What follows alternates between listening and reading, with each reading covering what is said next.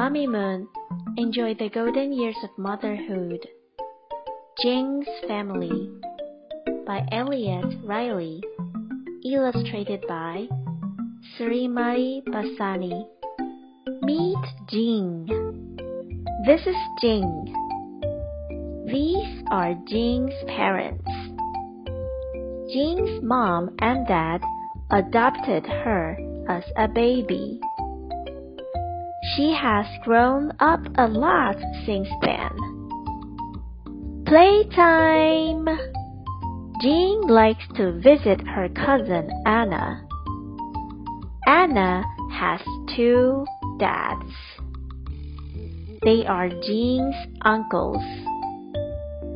They give Jing and Anna piggyback rides. Giddy up, uncles! Jing's grandparents live nearby. They take Jing to the zoo. Jing sees many animals. She sees many families.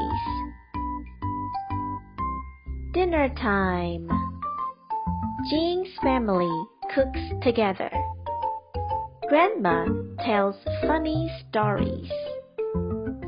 Everyone eats and laughs. Jing loves her family.